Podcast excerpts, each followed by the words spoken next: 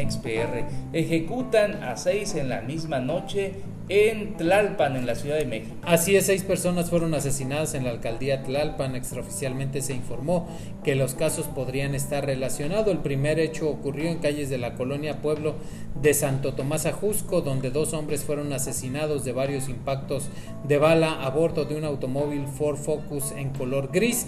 Y el segundo caso ocurrió el miércoles. Hoy fueron hallados cuatro cadáveres dentro de un auto blanco estacionado en Santo Tomás Ajusco, alcaldía Tlalpan también, y las víctimas tenían varios disparos de arma de fuego. Según los informes, las víctimas presentaban cerca de 50 disparos y los abandonaron a bordo de un auto marca Chrysler 300. Y vamos a continuar. Ana Isabel subió un taxi en Zacatecas y apareció muerta al otro día. Ella tenía 19 años de edad, se dirigía a su comunidad de Pánfilo Natera, allá en Zacatecas, tomó un taxi y esa fue la última vez que su familia supo de ella. Ana acababa de terminar la preparatoria, tenía un futuro por delante hasta que desapareció. Su familia comenzó una campaña de búsqueda en redes sociales y denunciaron la desaparición ante las autoridades. Activaron el protocolo ALBA, pero no fue de forma correcta. El día 8 de julio hallaron el cuerpo de Ana Isabel. Su familia reconoció el cuerpo y veló a la joven en su domicilio. Las autoridades no informaron de avances en el caso y hasta el momento no hay ningún detenido. Y por otro lado, sicarios se calcinan en autos blindados durante balaceras allá en el estado de Tamaulipas. Un nuevo enfrentamiento a balazos y persecuciones fueron protagonizadas por grupos rivales de sicarios en la colonia Lindavista y demás sectores de Ciudad Alemán y del poblado.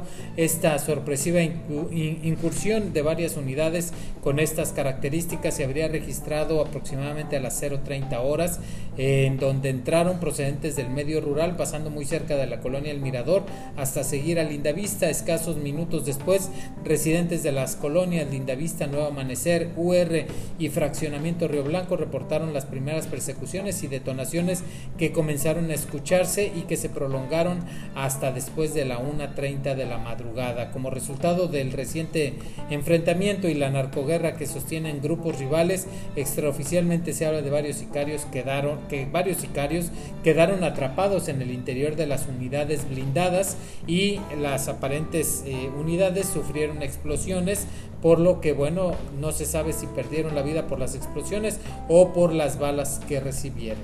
Vamos hasta la ciudad que perfuma al mundo, Papantla. Ahí se incendia otro taxi. Un cortocircuito en el sistema eléctrico provocó el incendio, que logró consumir una unidad de transporte público. Por fortuna no hubo personas lesionadas y solo se registraron daños materiales que ascienden a varios miles de pesos. Y por otro lado, un anciano muere calcinado dentro de su vivienda. Esto sucedió en Córdoba, Veracruz. Así es, un hombre de la tercera edad murió calcinado al interior de su vivienda, la cual fue consumida por un incendio ocurrido la tarde de este 14 de julio en el municipio de Córdoba, aproximadamente a las 5.30 de la tarde en la vivienda ubicada sobre la avenida 1 y calle 12. El hombre fue identificado como Carlos N, que no pudo escapar de las llamas debido a su avanzada edad, por lo que falleció al interior. La casa terminó incendiada rápidamente al estar construida de madera y láminas de cartón. Una mujer mayor identificada como vecina del fallecido quiso ayudar al hombre, pero también resultó con quemaduras en el cuerpo.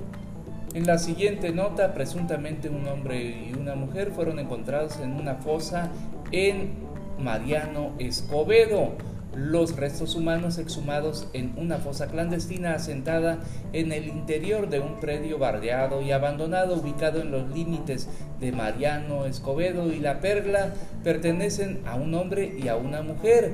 Debido al fuerte hermetismo que guardan las autoridades, al momento se desconoce la identidad y la edad de las personas inhumadas clandestinamente en esa presunta fosa.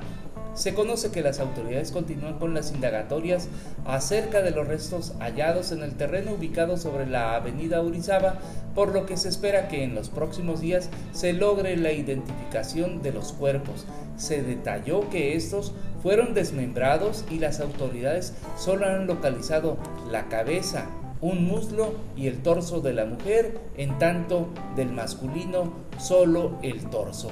Hasta aquí el podcast de Notimex PR, las policíacas de la Mesa Roja.